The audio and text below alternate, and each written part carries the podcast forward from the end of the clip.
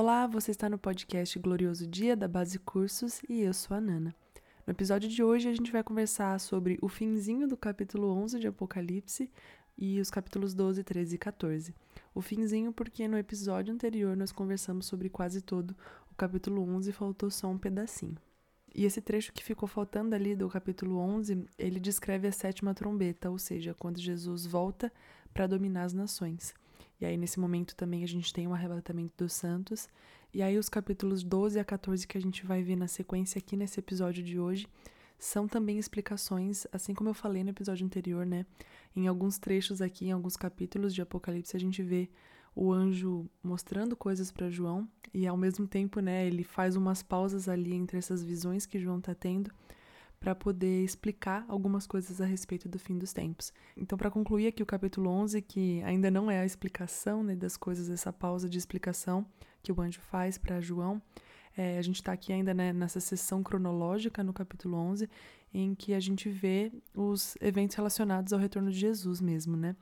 E aí aqui a gente tem a descrição do que acontece na sétima e última trombeta, em que a gente tem esse anúncio que é essa trombeta, né, no céu declarando que o Senhor vai assumir e substituir todos os governos da terra. E aí nesse momento também a gente tem a ressurreição dos santos, o arrebatamento e a recompensa da igreja. A gente também tem Jesus destruindo aqueles que destroem a terra e ele liberando a plenitude da ira de Deus. E é interessante perceber que aqui as nações elas se rebelam contra Deus, né? Contra o direito legítimo de Jesus de possuir a terra, porque eles querem se manter no poder. Depois das trombetas a gente tem então as sete taças sendo liberadas e essas taças elas removem tudo aquilo que impede o amor de Deus de ser experimentado, como por exemplo líderes injustos, é, estruturas sociais injustas. Esse é o momento da ira de Deus. E enquanto isso, os santos já estão com Cristo, né? Já foram ressuscitados e glorificados, estando ao seu lado para sempre. Então nós vemos o reino do mundo se tornar o reino do nosso Senhor, né? Nesse momento temos o impacto da volta de Jesus nos governos das nações. É, ele vai se envolver em uma tomada hostil, né, dessas nações, onde todos os governos da terra serão derrubados e substituídos. E sem dúvidas esse será o momento mais violento e sangrento da história. E falando novamente aqui da última trombeta, a Bíblia dá três descrições diferentes do arrebatamento e dos eventos relacionados é, a ela, né? E essas três descrições são é, de, de uma visão cósmica, uma visão pastoral e uma visão política. A cósmica é de enfatizar a sua glória, que será vista no céu por todas as pessoas. A pastoral é de enfatizar o seu efeito sobre os santos, transformando os corpos físicos e reunindo-os e a terceira visão política é de enfatizar como seu retorno vai afetar todos os governos da Terra quando ele assumir os reinos desse mundo. E é interessante que aqui em Apocalipse João não descreve um arrebatamento, né? Mas a gente tem que roubar, né? Vamos assim dizer, a gente precisa, na verdade, emprestar essas informações tanto de Paulo lá em Coríntios quanto de Jesus lá em Mateus 24. E falando do arrebatamento, né? Jesus arrebata a igreja para iniciar a sua procissão de segunda vinda é, que tem três estágios. É, a, o primeiro estágio é a procissão de Jesus pelo céu para arrebatar a igreja. O segundo é a procissão de Jesus pela terra, que ele vai viajar do Jordão para Israel. E a terceira é procissão de Jesus em Jerusalém, do Monte das Oliveiras, seguida por sua coroação. Bom, e essa tomada das nações vai ser algo que realmente vai enfurecer as nações, elas não vão estar felizes de estar perdendo o controle e perdendo o seu poder para Jesus. E aí a gente entra dos capítulos 12 a 14, onde nós temos uma explicação aqui do anjo para João de por que a ira de Deus é tão severa ao ponto de Jesus ter que substituir todos os governos da terra. E aqui nesses capítulos nós temos os famosos sete símbolos principais de Apocalipse, né, que é o dragão, a primeira besta, a outra besta, as sete cabeças, os dez chifres, a prostituta Babilônia e a mulher com o filho do homem. E a gente precisa saber que o dragão é sempre um símbolo de Satanás, que a primeira besta é um símbolo do anticristo, outra besta é um símbolo do falso profeta, que só é chamado assim uma vez, todas as outras vezes ele é chamado diretamente de falso profeta. As sete cabeças falam de sete impérios que perseguiram Israel no passado. Os dez chifres falam de uma confederação de dez nações, de dez reis que governam simultaneamente sobre sua própria nação enquanto chegam a uma unidade e parceria sob a autoridade do anticristo. A prostituta Babilônia é uma cidade real no Oriente Médio, centro de engano, exploração, corrupção e grandes pecados. A mulher com filho homem é o remanescente fiel de Israel ao longo da história. O filho homem é Jesus. Satanás guerreia com os descendentes da mulher e com os crentes gentios. Eu vou lendo e explicando aqui rapidinho dos versos 1 a 6 de Apocalipse 12. Viu-se grande sinal no céu, uma mulher vestida do sol com a lua debaixo dos pés e uma coroa de doze estrelas na cabeça. Esse trechinho aqui ele traz um pouquinho de referência para nós ao sonho que José teve, né, lá em Gênesis 37.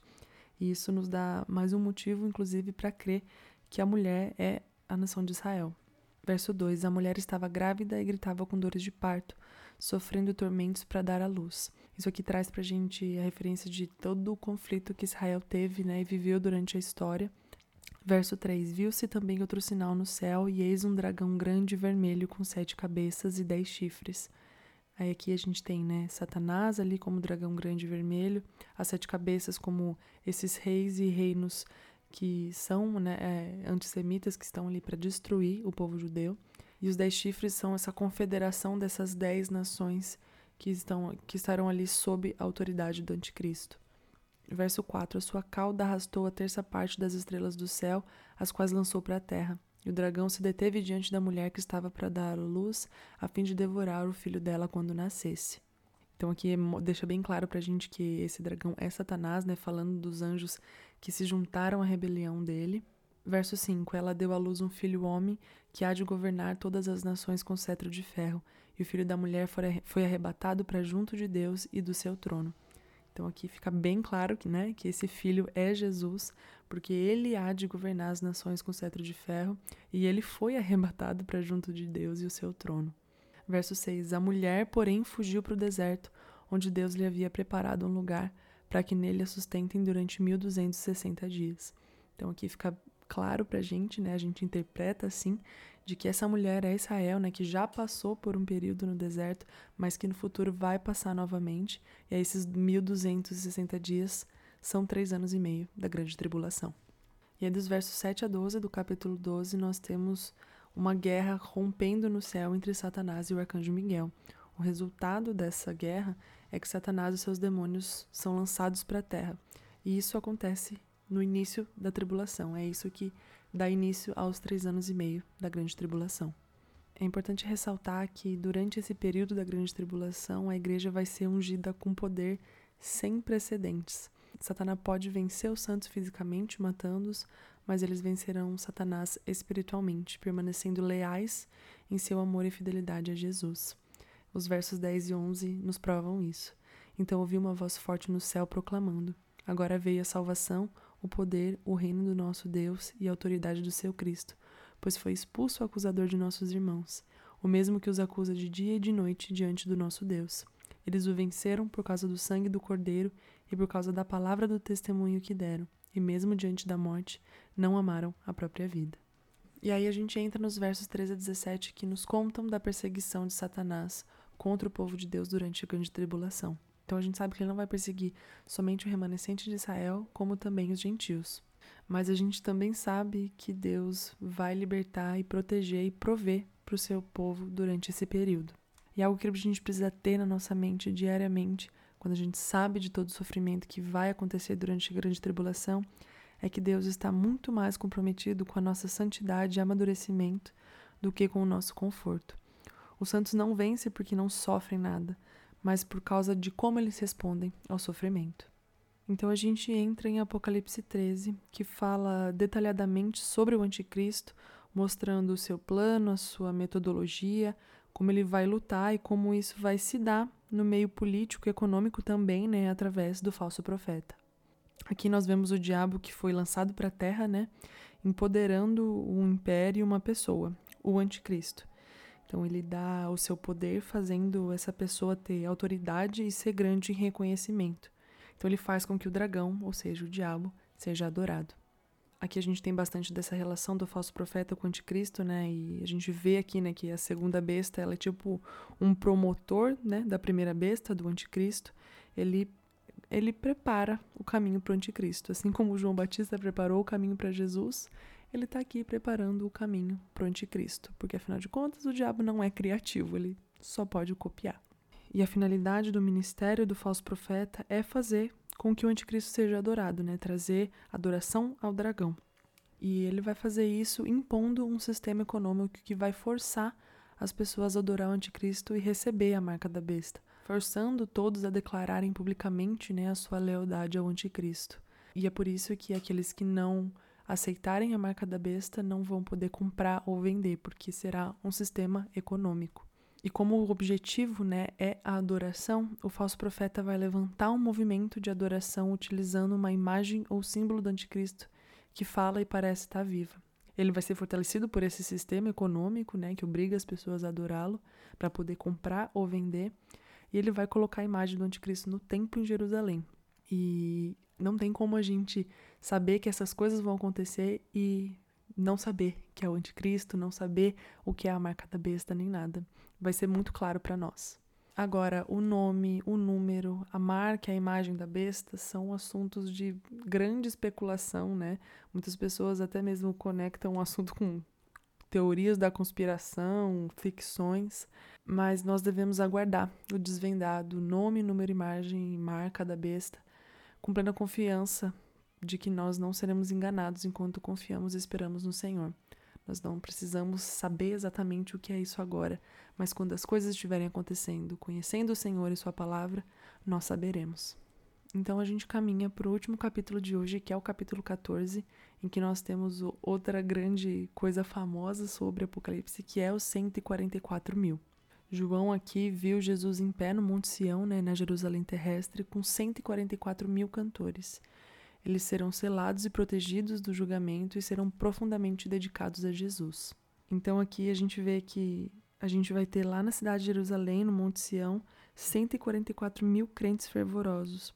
Ou seja, apesar de a cidade estar sendo quase totalmente tomada pelo anticristo, nós teremos ali esse povo resistindo.